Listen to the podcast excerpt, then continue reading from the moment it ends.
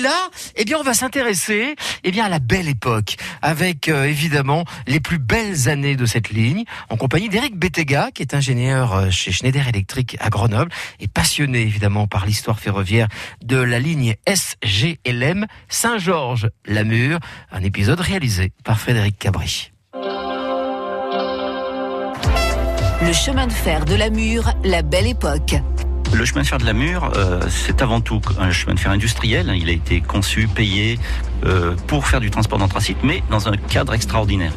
Donc euh, très vite, on peut dire pratiquement dès le début, le chemin de fer, dans le cadre de son exploitation ouverte aux voyageurs, va proposer de parcourir la ligne pour voir les plus beaux endroits du canyon du Drac, pour voir les viaducs. Et ça, ça faisait l'objet d'une petite promotion, hein, de ce qu'on appelait à l'époque de la réclame, donc la création d'affiches jusqu'à Paris, dans, dans les gares parisiennes on avait des, grandes affiches du chemin de fer de la Mure. Et cette petite montagne appelée aussi le mont inaccessible. Alors les voyageurs euh, étaient un petit peu maltraités. La priorité a été donnée au, charbon dès le début, ce qui fait que ben, les convois mariaient presque toujours quelques voitures voyageurs et des wagons d'anthracite parce qu'il fallait absolument transporter cet anthracite ou remonter les wagons vides sur le plateau Mathésin. Après-guerre, l'anthracite est, devenu très vite la seule raison d'être du chemin de fer de la Mure et le transport des voyageurs a été arrêté. Et c'est une période durant laquelle on a eu un certain nombre d'affrètements euh, qui avaient lieu euh, avec euh, des, transports spéciaux les, dimanches uniquement, puisque le dimanche, il n'y avait pas de transport d'anthracite. Donc, à partir des années 50 et 60, on a vu de plus en plus de rames affrétées par des amateurs qui venaient parcourir la ligne à la belle saison le dimanche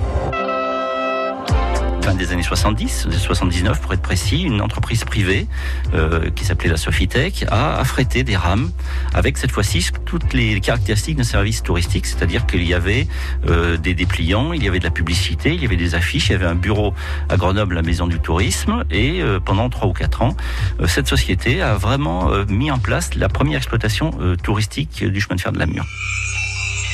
Il ne reste pas grand-chose de la voie du petit train de la Mure. Une partie de l'ouvrage a été emportée et depuis, un autre pan de la falaise. Que s'est-il passé euh, en ce mois d'octobre 2010 Eh bien, sur un secteur qui est très connu, donc le passage de la Clapis, la nuit euh, est tombée sur le chemin de fer de la Mure pendant, on va dire, 11 ans. Il y a eu un éboulement majeur. Euh, donc, c'est une zone qui est, dès l'origine du chemin de fer, identifiée comme une zone très difficile, avec des éboulements très fréquents. Mais en ce mois d'octobre 2010, le volume d'éboulement était tel qu'il a emporté tous les ouvrages de protection qui avait été mis en place. Il a emporté euh, la voie et euh, de fait, il a interrompu euh, durablement la circulation du chemin de fer de la Mure. Demain, et pourtant, le petit train de la Mure manque à la Matésine. Chemin de fer de la Mure, nos trains ont une histoire. Voilà, alors demain, bah, nous évoquerons justement cette euh, période de ces dix ans, dix ans d'incertitude.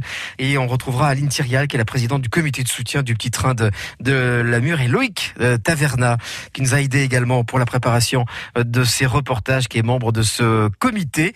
Et tous ces épisodes, vous pouvez les retrouver bien entendu sur notre site internet francebleu.fr, sur la page Isère.